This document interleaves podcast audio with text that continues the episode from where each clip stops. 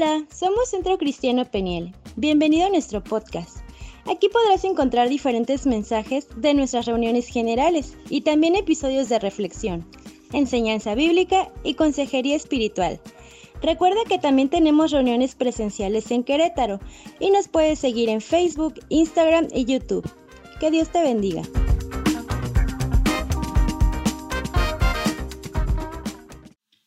Ahora quiero que vaya usted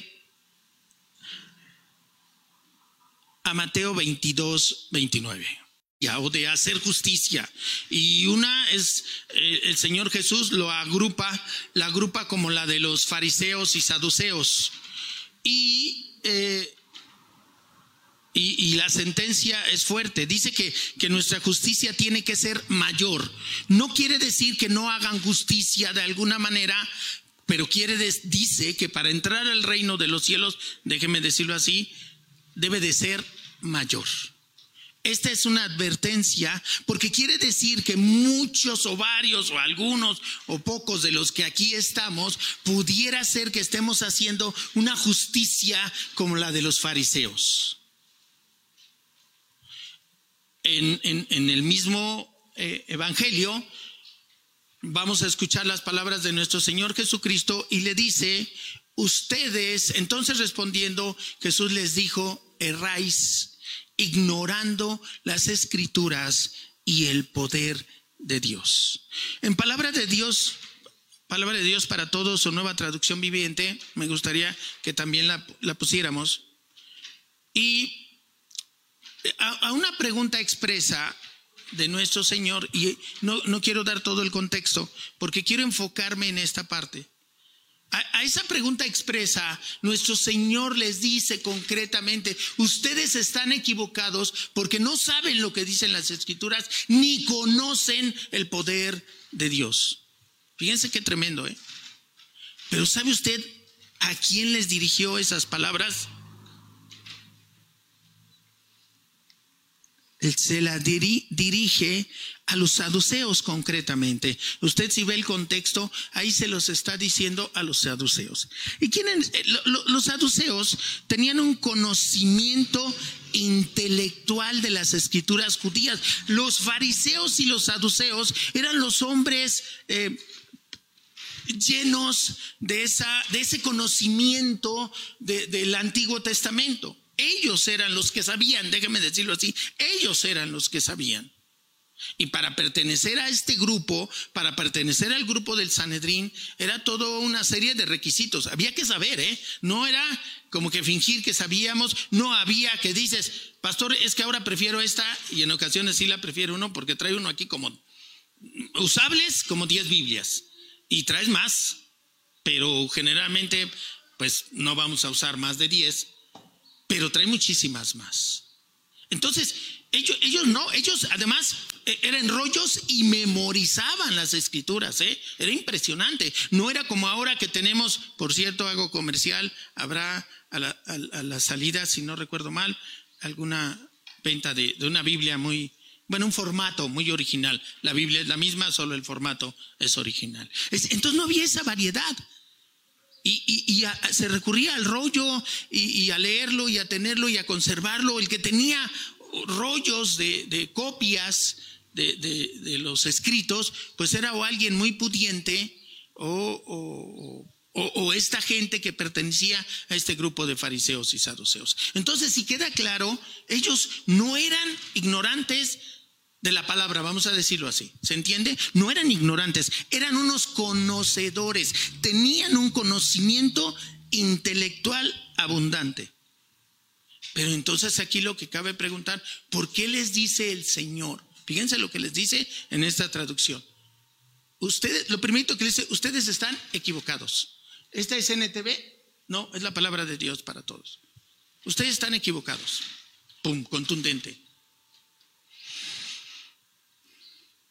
Y les da la razón, porque no saben lo que dicen las escrituras, ni conocen el poder de Dios.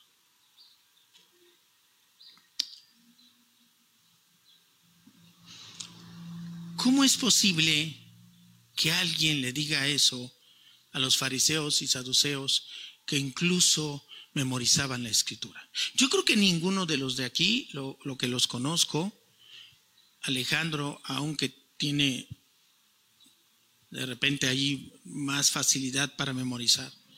Pero yo creo que ninguno de los de aquí estamos le llegaríamos ni, ni, ni, ni a la distancia a un fariseo o a un saduceo.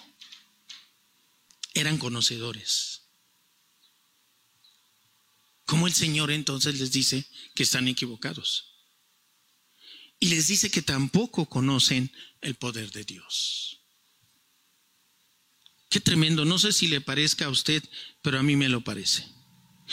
¿Y a, dónde tenemos que llegar? Bueno, la razón por la que el Señor le dice esto es que no aplicaban sus principios a su vida personal. No la aplicaban a su vida personal. Y sabe, ponga usted una alerta especial, porque el pueblo latino tiene una tendencia a reproducir, todo, perdón, todo ser humano tenemos una tendencia a reproducir y a resolver las cosas como lo hemos hecho. unos recién casados, si no ajustaron cosas antes, pues el, el esposo quiere que se resuelvan las cosas como lo hacía quien, su mamá. Quiere que la sopa se la prepare como la hacía quien, mamá. ¿O no? Y de repente eh, el esposo quiere dejar eh, las cosas o el baño como lo hacía en su casa, bueno, en la casa de sus papás, porque no era su casa. Apenas está haciendo su casa. Vea cuántas cosas hay que renovar. Y uno dice, mi familia, perdón, mi familia somos tú y yo, pastora. Sí, sí me logró explicar. Entonces, ¿Qué, era lo que pasaba aquí? ¿Por qué les dice esto? Ojo, los latinos tenemos la tendencia, ¿y sabe qué? ¿Cuál fue la enseñanza dominante en Latinoamérica? La fe católica.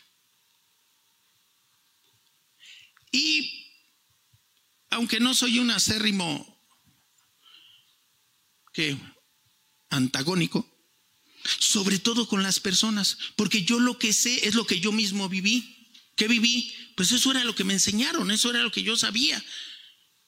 Y, aunque hay algunos principios que son correctos y, y de repente es más fácil entenderse con un católico que con un testigo, por ejemplo, prácticamente el testigo en cuanto tú le quieres decir otras cosas, él dice yo me retiro, ¿no? Él es así. Y un católico puedes llegar a platicar tranquilamente. Entonces, eh, lo, lo, que aquí sucedía es que ellos no aplicaban, no vivían, me gusta a mí decirlo, no vivían la palabra de Dios y por eso no podían conocer el poder de Dios. Si no lo vives, no va, no me gusta mucho esta expresión, pero la voy a usar, no va a fluir el poder de Dios. Si no la vives, no va a fluir el poder de Dios. Porque la palabra de Dios debe leerse no solo para saber más.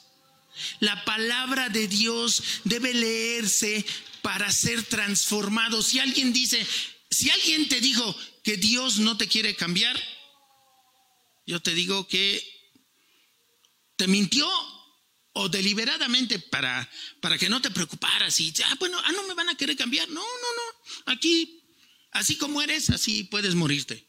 Y yo digo, y a lo mejor hasta alguna vez yo lo dije, porque era un concepto así como que hay que entender cuál es el concepto. El apóstol Pablo dice en la carta a los romanos que aun siendo pecadores, ¿qué cosa? Cristo murió por nosotros. A eso se refiere en que no te está diciendo, porque la gente luego dice, no estoy listo, no estoy lista para recibir, para eh, buscar discipularme, para bautizarme. Y yo me pregunto, ¿usted cree que haya alguien que en algún momento esté listo? Yo digo que nadie jamás está listo. El momento eh, eh, está, se está uno listo, está uno listo cuando el Señor lo llama y uno dice, heme aquí, Señor. Cuando uno ve la santidad de Dios, ¿sabes lo único que debe de preocuparse? Si usted ve la santidad de Dios, en ese momento usted diga, estoy listo, porque en ese momento usted se dice, Señor, yo soy un gusano, yo no sirvo para nada, Señor. Pero si tú me llamas, aquí estoy. No se trata de usted, se trata del Señor. Y entonces eh, estos hombres que tenían una, usted puede ser una enciclopedia bíblica ambulante.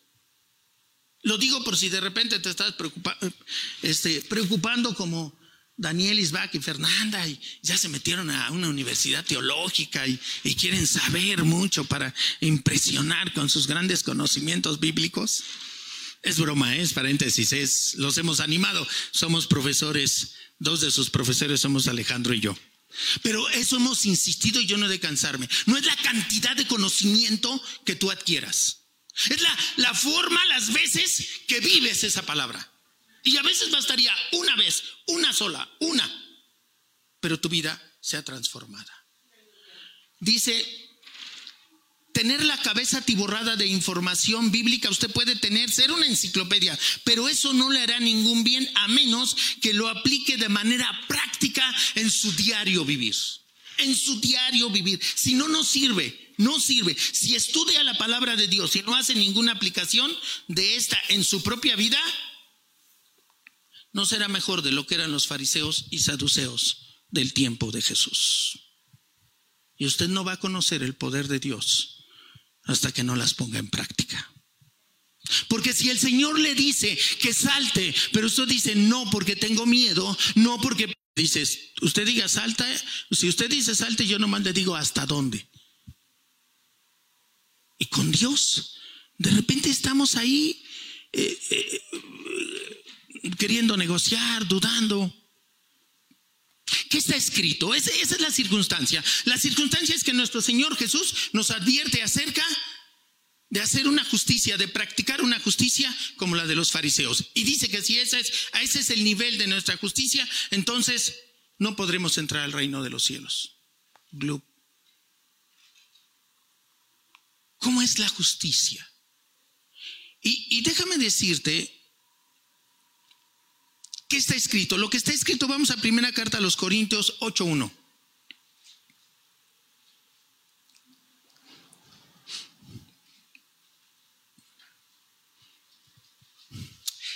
Está, está escrito que es peligroso estudiar la Biblia. Fíjate, fíjate qué expresión, ¿eh? Yo sé que estas expresiones como negativo a veces son las que más nos impactan. Déjame te digo esto. Es peligroso estudiar la Biblia. Y tal vez más de uno me está diciendo, por eso yo no la estudio, pastor. Ya ves, yo te dije. Y le está diciendo el hijo a la mamá, el esposo a la esposa, ya ves, ya ves, vieja, te dije.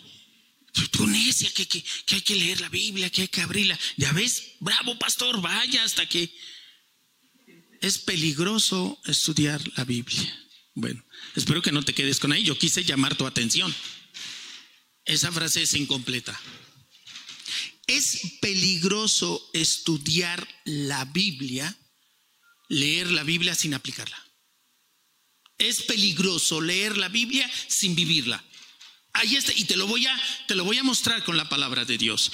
Primera carta a los Corintios 8.1 dice, ahora con respecto a su pregunta de los alimentos que se sacrifican a, los ídolos, es verdad que todos tenemos conocimiento. Ahora preste atención. Está hablando, fíjese lo que dice, es verdad que todos tenemos conocimiento. O sea, no está hablando eh, a gente ignorante, le está hablando a una iglesia que conoce, a la iglesia que conoce. Entonces ya saben de qué se trata, ya ustedes saben, tenemos conocimiento, pero en esta parte es la que yo quiero que preste usted atención. Este es uno de los peligros de leer la Biblia sin aplicarla. Pero el, sin vivirla, me gusta la expresión sin vivirla. Pero el conocimiento hace que la gente, ¿qué cosa? Se sienta orgullosa. En cambio, el amor los hace dar fortaleza a los demás. Pónmela en Reina Valera, por favor. El amor. El amor y es la gran queja, ¿no? Que a veces no sabemos practicarlo. Pero el amor, el amor se practica. Si solo queda en el nivel del conocimiento, eso solo nos va a traer orgullo, vanidad, presunción. Ya sé más. Yo sí voy a la iglesia. Tú no te paras. Yo ya me aprendí dos versículos. ¿Y cuáles eran? No juzgues a los demás, ¿no? Por ejemplo, estoy diciendo. Hace unos días mandaban dos semanas, creo que él ya lo comentaba aquí, pero me, impactó, así que impactan.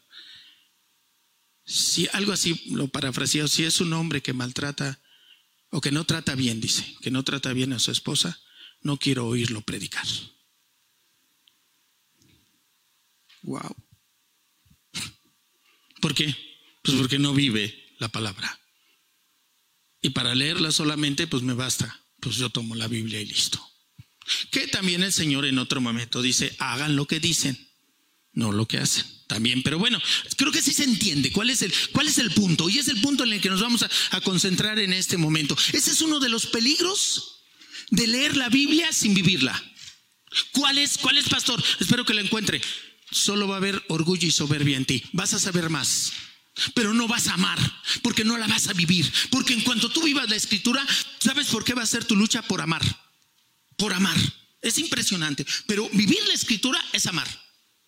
¿Quieres aprender a amar? Vive la escritura. Vive la escritura. El conocimiento hace que la gente se sienta orgullosa, en cambio el amor los hace dar fortaleza a los demás. Me parece tremendamente contundente. ¿Sabe usted quién es el ser más conocedor de la Biblia? Me, animo a decirlo. Después de nuestro Señor Jesucristo. ¿Sabe usted quién es? Satanás. Satanás. Así es. Satanás.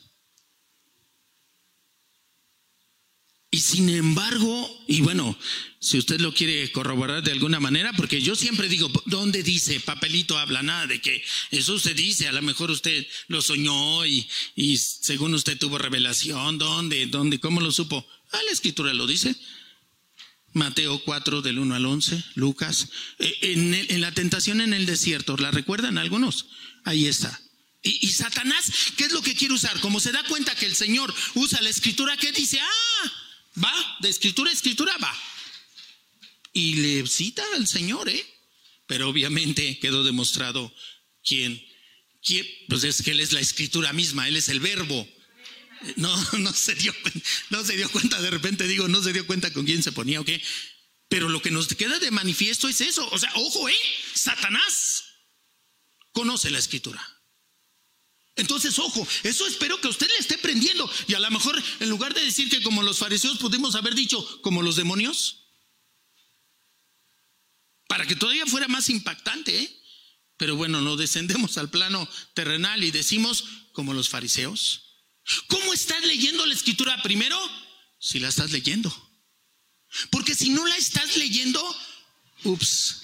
Hace unos días, eh, ah, cuando regresamos del encuentro, mi, extravié, se perdió, no, extravié porque andaba perdido mi, mi, cargador.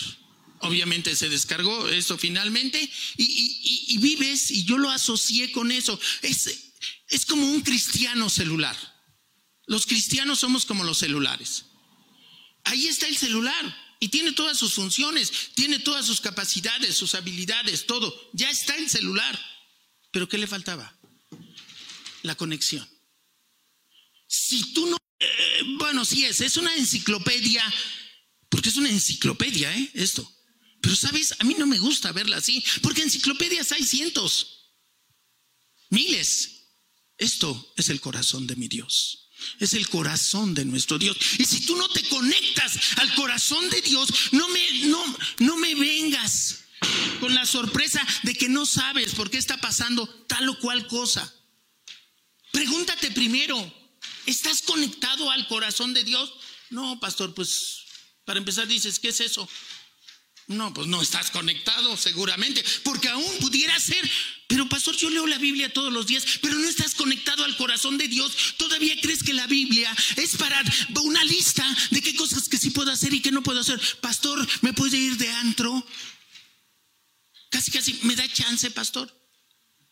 Sí, será muy grave. Estaba leyendo y, viene en una página que en 1994, más o menos, hubo un incendio. Eh, no, no, no recuerdo exactamente si era en Tierra Santa, no recuerdo.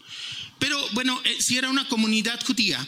Y entonces le preguntan al, al rabí, al maestro, le preguntan si era, se estaba incendiando un departamento. que si era sábado y que si era romper la ley, llamar, hacer una llamada para a los bomberos, pues. El rabino se tardó media hora aproximadamente en determinar que sí, además. Y en ese lapso se incendiaron dos departamentos más. No hablan de pérdidas humanas. Esa es su cultura. No se sorprenda, ¿eh? ni vaya a decir, ay, pero ¿cómo es posible, pastor? Bueno, yo le diría, yo conozco en el pueblo, vamos a hablar de nuestro país, de nuestra tierra queretana, no soy queretano, no, ya soy queretano, aunque no, uno no me quieren dar la, la, nacionalidad todavía, pero yo soy queretano, ya, ya me siento queretano. Este, eh, se me fue, se me fue lo que iba a decirles. Al, estar en esta, en esta situación, pues, eh, yo quiero que te des cuenta que eh, en su cultura del pueblo judío, eh, obedece esa respuesta, obedece a, esto que quería, a esto, a, todo lo que había vivido. El pueblo latino, yo te diría, ahora entendí porque decías que algo que había pasado en Querétaro. Se me va tantito, pero ya desciende. Este, conozco varios creyentes que se conectan nada más los domingos tal vez está aprendiendo, ¿eh?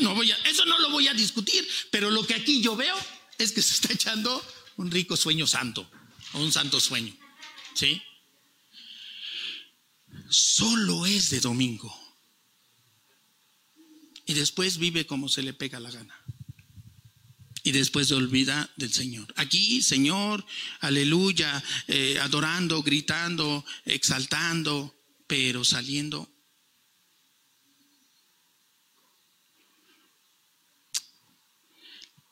Lo que un hombre sabe debería expresarse en lo que hace.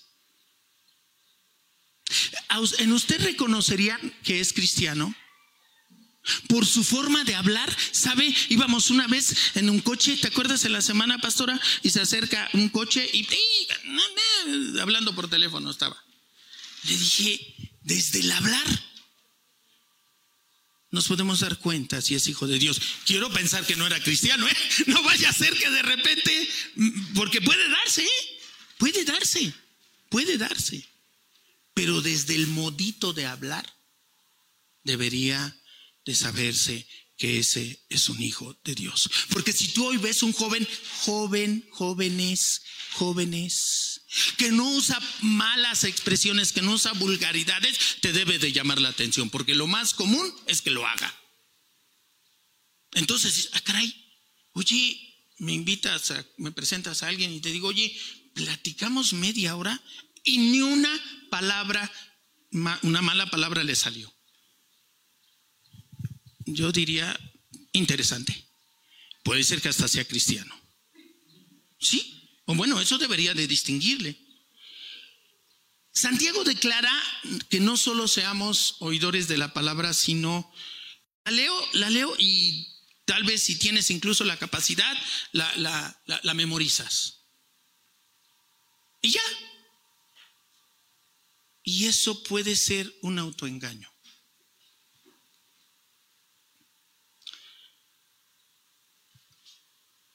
Voy a saltar un poquito, pero quiero cerrar con Mateo, Mateo 7:24, me lo, me lo pueden poner.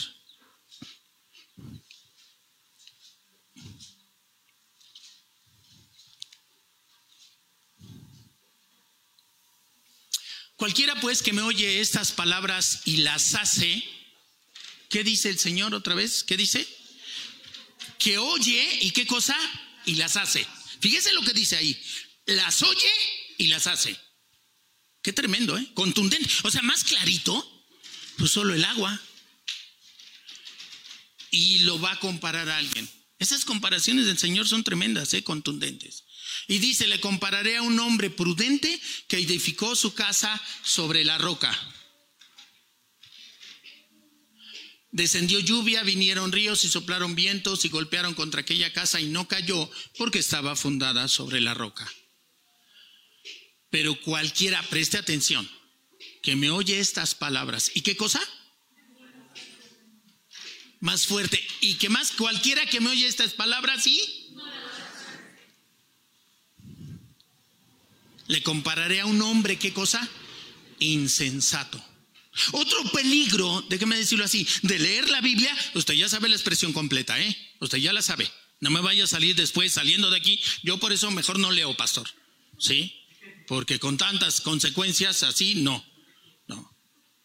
Otra de las cosas de leer solo la Biblia y no vivirla es, además del autoengaño, usted es llamado por el mismísimo Señor de señores insensato. Es usted un insensato.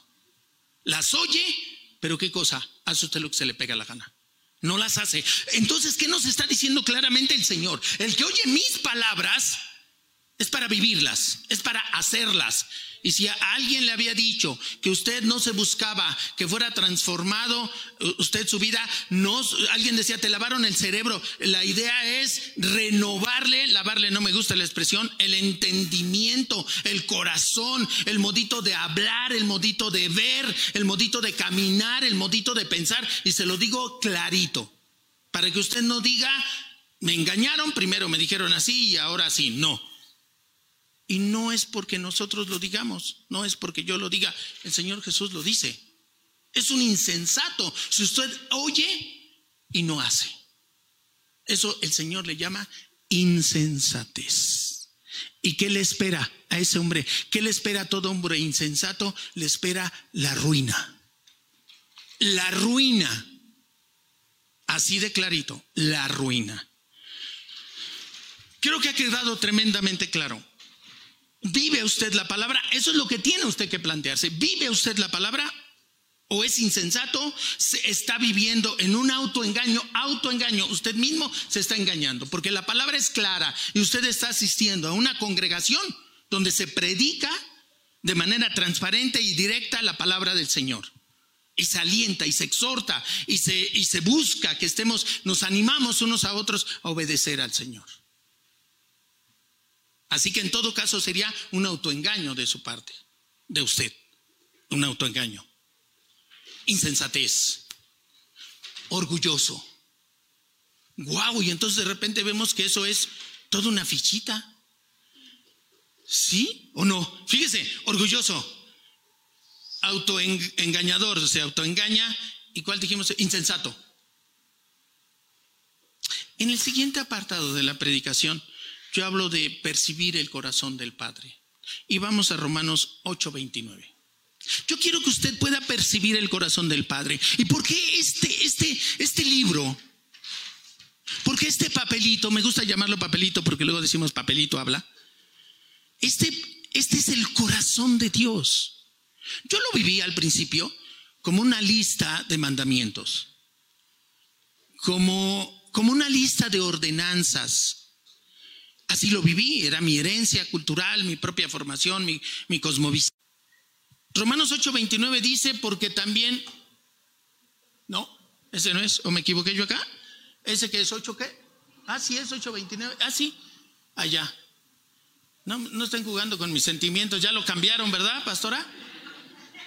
Porque a los que antes conoció, también los predestinó. Usted ha sido predestinado, usted ha sido elegido. Usted, usted ha sido elegido. Dice, escuche lo que sigue porque es impresionante. Para que fuesen hechos conformes a la imagen de su Hijo. Y yo quiero que ahí se quede. No lo digo yo, yo no me atrevería a decir eso. Imagínense si a veces con un alumno, por mi contexto, decimos, este, yo luego que piden apoyo como para eh, clases de regularización que se daban y eso, yo lo primero que decía, bueno, eh, usted, me, usted seguramente me pide pastel de fresas, esto es, usted quiere que aprenda su, su hijo, yo necesito ver si tengo fresas, porque si no tengo fresas yo no puedo comprometerme a que va a aprender, espero darme a entender lo que quiero decir. Y entonces pido una entrevista con, con el niño, con la niña, con el joven y, y ya veo, veo si puedo tener, si hay fresas, porque sin fresas podremos hacer pastel, pero no será de fresas. Imagínese la labor, la promesa del Señor. Imagínese la promesa del Señor. ¿Para qué? ¿A qué está usted predestinado? No lo olvide, para que fuesen hechos conforme a la imagen de su Hijo. ¿De quién está hablando? ¿Quién es el Hijo? En otra traducción dice, Dios los conocía antes de que el mundo fuera creado. Aleluya, yo sí sé, yo sé, no sé cómo, ni idea, pues cómo voy a saber si no, si el mundo no era creado, yo no existía. Pero dice la escritura que el Señor ya me conocía. Solo hay una manera en su corazón, en su mente, algo, algo así. Y dice que ya me conocía. En esta traducción dice, por eso habla ahí de la predestinación. Dios los conocía antes de que el mundo fuera creado. Él decidió, él él, que fueran como su hijo. Wow, palabra de Dios para todos, pónganlo, por favor. Ese es el corazón del Padre. A mí se me hace inverosímil parecerme yo a Jesús, ser yo como Jesús. Padre, si a cada momento comento torpezas, si a cada momento y me dice el Padre, no se trata de ti, Daniel, se trata de mí. Aleluya, Señor. Digo, Padre,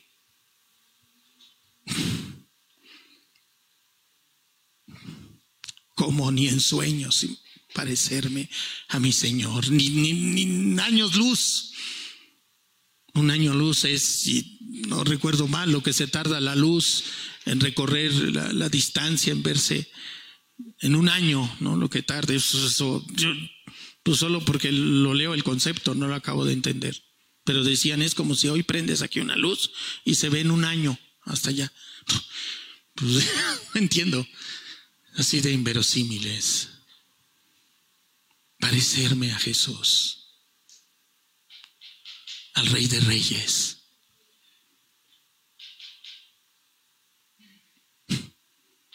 solo se le podía acudir al Padre, solo a Él.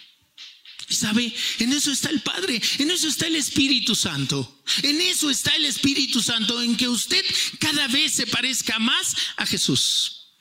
En eso está. Y ese es, entonces, si usted ya entendió eso, entonces ese, ese va a ser nuestro referente. Y vamos ahora a establecer el corazón de Jesús. Si usted ya entendió el corazón del Padre y es que usted se parezca cada vez más a Jesús, yo quiero decirle que ahora pueda ver usted el corazón de Jesús y lo va a ver usted en Mateo 28 del 16 al 20. Bueno, una parte, porque es es indescriptible. Y yo sé que tal vez de repente diga usted, pero ¿qué tiene que ver? ¿Qué tiene, qué tiene que ver la, gran comisión? Que es, que es entendida como la gran comisión. Y yo, a mí me gusta llamarlo más en esos términos más, eh, no, no son emotivos, a mí me parece que son más profundos. De repente la gran comisión suena como una tarea de un maestro que me puso una tarea, es mi maestro, pero entiéndase, una cuestión como académica. Y entonces es algo que tengo que hacer. Y cuando yo empiezo a ver cuál es el corazón de Jesucristo y el corazón, Mateo 28, por favor, 16, si les dije, ¿eh? este, tal vez lo dije muy rápido. Eh, eh, cuando yo veo, cuando yo veo y no ver solo la gran comisión y que está bien, se entiende. Y la gran mayoría en la herencia que hemos tenido, esto lo ubicaba, ah, la gran comisión. Pero ¿sabe yo qué veo? Yo veo el corazón de Jesús. Yo veo su corazón, yo veo su mente. Yo veo su pensar, yo veo su cosmovisión.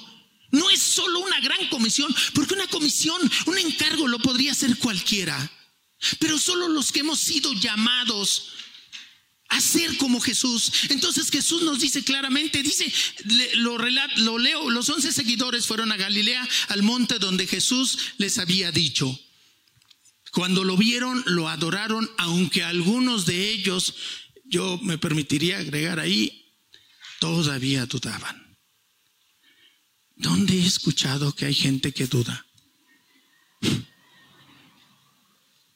Aquí. En Entonces Jesús se acercó y les dijo, Dios me ha dado toda autoridad en el cielo y en la tierra. Así que vayan y hagan seguidores en todas las naciones. Ya no lo vea como la gran comisión, ya no lo vea como la gran tarea. Ponga el corazón, pida que ese corazón de Jesús sea en el suyo, que de tal manera que vaya, sienta usted pasión por los perdidos, sienta usted pasión, misericordia, dolor por aquellos que hoy están condenados al infierno. Ese es el corazón de Jesús. No es que les mande la gran tarea en términos de dos más dos, un medio más un cuarto y a ver cuánto es. Qué burro fuiste. Sino que su corazón arda por pasión, compasión, por los necesitados de Él. De Él. A veces arde su pasión por los necesitados de un taco. Y qué bueno, yo no digo que esté mal. Pero y, cuando se vaya al infierno, porque usted no fue capaz de hablarle de la palabra de Dios? Porque usted no fue capaz de predicarle, porque usted tuvo temor, porque se echó para atrás. Así que vayan y hagan seguidores en todas las naciones. En todas las naciones incluirá Querétaro, esta bella tierra, Morelos, Tequisquiapan, Tlaxcala, Veracruz. Bautícenlos en el nombre del Padre y del Hijo y del Espíritu Santo y enséñeles a obedecer todo lo que yo les he mandado. Y luego viene una verdad tremenda. Tengan presente que yo estaré con ustedes todos los días. ¿Hasta cuándo? Hasta el fin del mundo. Ese es el corazón de nuestro Señor. Estar con nosotros hasta el último día Pero ojo, todos lo queremos. Escritura. La escritura dice que si vivimos con el corazón de Jesús, entonces Él estará con nosotros hasta el fin de los tiempos. Amén.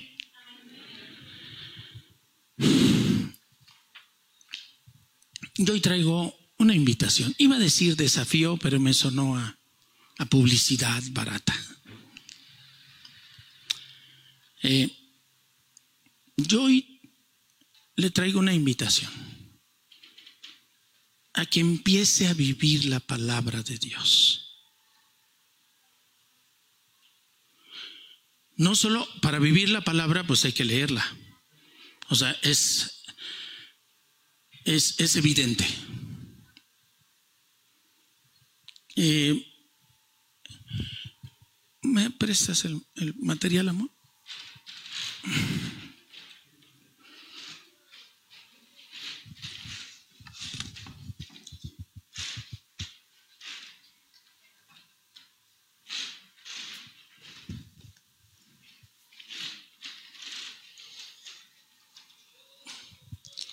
Es un pequeño devocional, muy pequeño.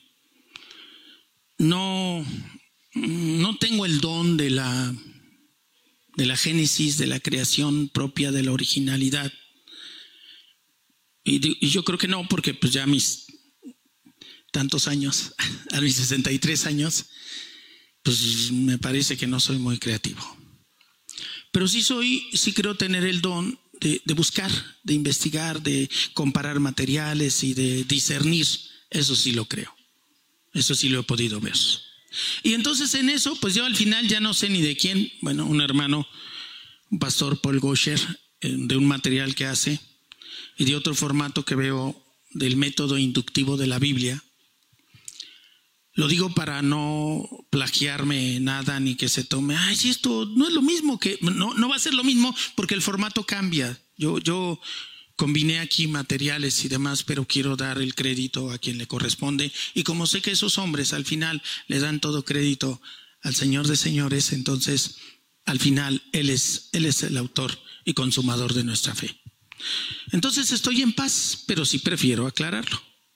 Y, y aquí hay un pequeño devocional dividido en cuatro momentos hay una, hoja por los dos lados, dos páginas, donde le explica cómo trabajarlo. Uno, el primer, el primer paso es la oración. Es con lo que usted debe de abrir.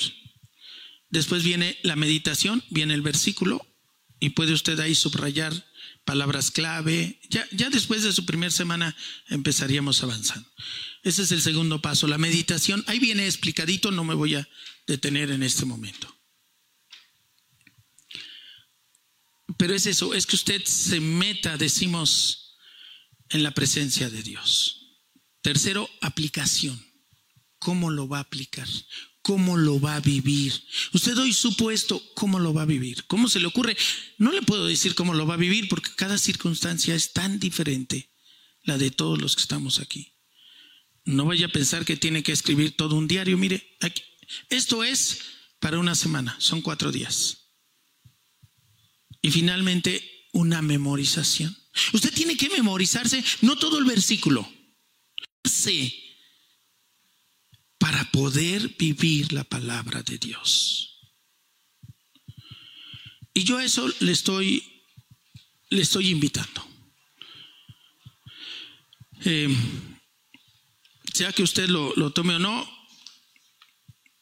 y si usted decide, después de la segunda semana que usted empezar a trabajar, habría quien le esté acompañando en, compartir, en preguntarle cómo vas, qué te ha parecido. Pero lo que estamos buscando con esto es que usted empiece a vivir la palabra. Le voy a leer un pasaje. Entonces Job le respondió a Dios, reconozco tu gran poder, nadie puede impedirte llevar a cabo tus planes. Tú preguntas quién soy yo, que siendo un ignorante he puesto en duda tu sabiduría. Reconozco que he dicho cosas que no alcanzo a comprender, cosas que son maravillosas y que en realidad no conozco. Tú dijiste, ahora yo voy a hablar y tú me vas a escuchar.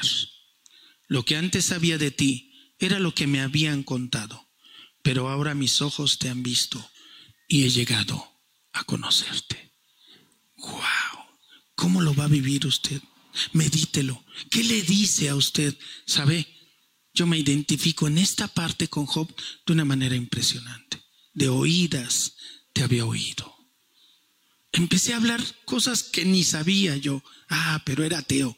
Yo me llamaba un pequeño espacio para si alguna otra cosa quiere anotar. Y después dice cómo lo va a aplicar en su vida. ¿Cómo, y esa es una parte importantísima. ¿Cómo lo va a aplicar? ¿Esto le implica una aplicación? Y yo no quiero dar ideas porque ya es lo que cada uno, su circunstancia, su momento. Se me ocurre que en apenas está conociendo de, de la escritura será diferente. Y quién sabe, porque de repente nos encontramos con ese de oídas te había oído. Y he llegado a conocerte. Pero sabe, los que conozcan la historia de Job un poquito, tuvo que pasar por tremendas aflicciones. ¿eh? Él creía conocerlo, él creía conocerlo. Y eso está después de esas aflicciones que dice, de oídas te había oído. Ahora he llegado a conocerte. Así que aquí está, es muy sencillito, es todo. Si usted le dedica 15 minutos, depende ya de cada uno, la habilidad que cada uno tenga. 15 minutos creo que en principio serán suficientes. Así que lo voy a dejar aquí nos ponemos de acuerdo, no lo voy a distribuir aquí. Los que estén interesados, pues se acercan, será ya que nos ayuden en, la entrada para poder distribuir y, se acercan. Pudiera ser que no alcancen, solo traigo 30. Le damos prioridad a quien, a quien pudiera no vernos con frecuencia y le damos prioridad. Y en el caso Norberto, si hubiera interés que se, se congrega eh, tu mami por allá hasta donde sé, o ya le eché de cabeza. No, no es cierto. Este, eh, la pastora me regaña, dice, no seas igualado con la señora. Este, eh, podemos hacerle llegar, ¿no? Ya existe todos estos medios, ahí es la ventaja, ¿no? Son bien usados, son de bendición. Igual para TX, igual se puede se puede arreglar. No, no, no, que no, no dejemos que el enemigo lo primero que puede, no, y cómo está acá, y cómo le vas a hacer. Pues, si el Señor da la visión, el Señor da la provisión. Fíjese bien, aprendas eso. Si el Señor da la visión, el Señor da la provisión.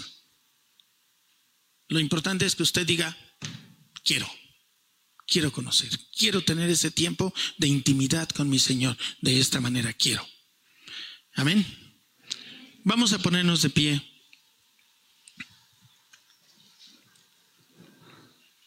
Y usted tal vez diga, ya, ya me perdí. ¿Cuál era el título? Como fariseo. ¿Se acuerda? Como fariseo. Porque no se trata de que usted sepa mucha Biblia. Es más, a este ritmo se va usted a tardar años en leer la Biblia. Años. Pero yo digo, tenemos que aprender los cristianos a que no llevamos prisa. Más vale paso como dice, paso que dure y no trote que canse. Así que esa es la invitación, a que tú tomes 15, 20 minutos diarios sin parar, sin parar, sin parar, sin parar. Y que dejes que el Espíritu Santo te vaya conformando a imagen de quién? ¿De quién? De Jesús. Eso, los niños son más truchas, si es cierto a imagen de Jesús. Eso es impresionante, ¿no te parece? Bueno, pues este es un medio para que el Espíritu Santo y nadie más te vaya conformando. Si lo quieres, di, yo quiero. Yo quiero probar el poder de Dios. Ahí está el desafío, ¿te das cuenta? Yo quiero probar el poder de Dios. Yo quiero probar. Yo quiero, es más, yo hasta diría, yo quiero ver si es cierto. Yo quiero ver si es cierto. Y en Cristo descanso que hacía de ser. Porque quien es expuesto a la palabra de Dios con un corazón, con un corazón obediente, con un corazón anhelante, eh, eh, sediento, el Espíritu Santo hace lo demás. El Espíritu Santo. En eso descanso yo. Dice, para aquel que es poderoso, yo sé en quién he confiado. Déjeme decirle como el apóstol Pablo, yo sé en quién he confiado. Yo sé en quién he confiado. Por eso, parafraseando, le puedo hacer este, este ofrecimiento. Deje que el Espíritu Santo, usted conéctese con un corazón dispuesto, no para saber más, olvídese de saber más, que eso se va a dar, porque el que conoce también a su Señor, dice un proverbio, es inteligente, le da inteligencia. El cristianismo es, ya lo dijimos hace ocho días, ¿recuerdas? El cristianismo es para personas inteligentes. Y la, la escritura lo dice. Creo que en esta semana lo vería el proverbio. Yo le animo que su justicia, que su obediencia, que su hacer, que su vida no sea como la de los fariseos, que no sea de domingo nada más, que usted apeste a cristiano, que usted apeste a legua, ay, ese es cristiano, porque ¿sabe quiénes son los primeros que lo van a detectar? Los demonios. Y si usted es cristiano verdaderamente, los demonios huirán. Porque usted trae la... Que para mí es bien directo, por eso no hay yo qué palabra decir. Pues mi, bebé nieto pues es, es, directo, ¿no? Pero bueno, espero que se entienda. No es mi generación inmediata. Son las suyas, Gustavo. Son las suyas, Alejandro. Son las suyas, Edgar. Son las tuyas. Son esas generaciones, las de ustedes. ¿Saben qué les espera? Una batalla feroz los demonios desatados. En verdad se los digo, ¿eh? No estoy exagerando, ya saben que no soy muy de cuestiones así. Pero los demonios desatados, ¿eh? Los demonios desatados a través de ideologías, no creen que se aparecen, no, los peores, a través de ideologías, de maneras de pensar, de ser desatados. Así, eso es lo que, eso es lo que espera a las nuevas generaciones. Así, tanto dice,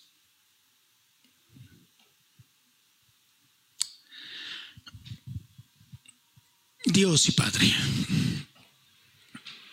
Hoy clamo, Padre, porque todos estos hombres y mujeres que han sido, su corazón ha sido expuesto a tu palabra, a tu corazón, Padre,